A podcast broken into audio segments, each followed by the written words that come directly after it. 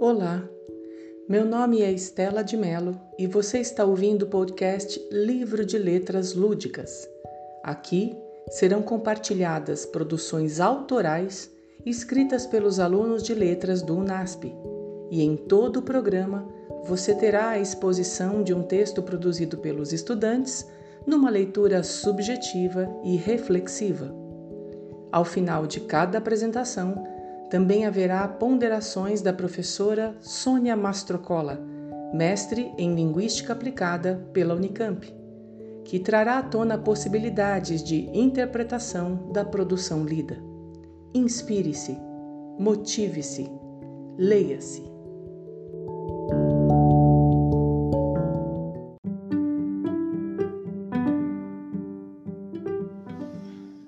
Valor.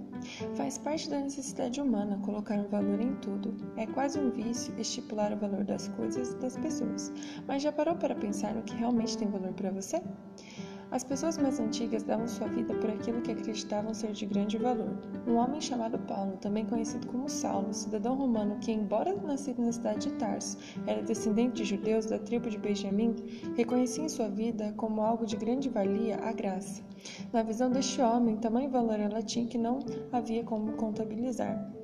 Para Paulo, tentar calcular o valor de algo tão infinito era como se um homem chegasse diante do oceano e tentasse medir o quanto de água cabe em suas mãos, sem olhar para o vasto mar azul e infinito.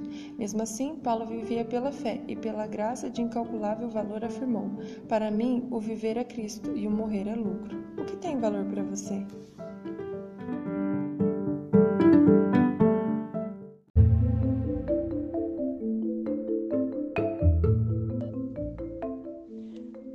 Uma reflexão sobre o valor das coisas e das pessoas em um mundo regido pelo dinheiro e por bens materiais é tema deste texto. Julga-se o valor de alguém proporcionalmente ao patrimônio que possui. Você vale tanto quanto tem? E pode-se dizer que o amor e o dinheiro viajam juntos e quando o dinheiro acaba, o amor também? Isso parece cruel, mas a realidade mostra que isso é mais comum do que pensamos. O autor alude ao fato de que em outros tempos as pessoas davam a vida para manter seus valores morais. E se valor é princípio, deve ser mantido e não quebrado. Mas o que chama a atenção no texto é o contraponto entre valor e graça. O valor material tem preço, a graça não. A graça é dádiva, é salvadora infinita. Amazing Grace.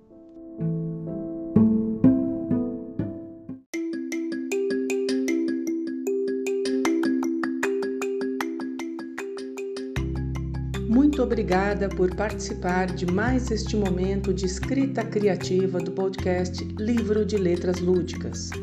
No próximo episódio, mais uma produção autoral dos alunos de letras do UNASP será compartilhada e mais um momento de reflexão será proporcionado pela professora Sônia Mastrocola. Não deixe de acessar nossa plataforma sempre que houver novos programas. Inspire-se, motive-se, leia-se.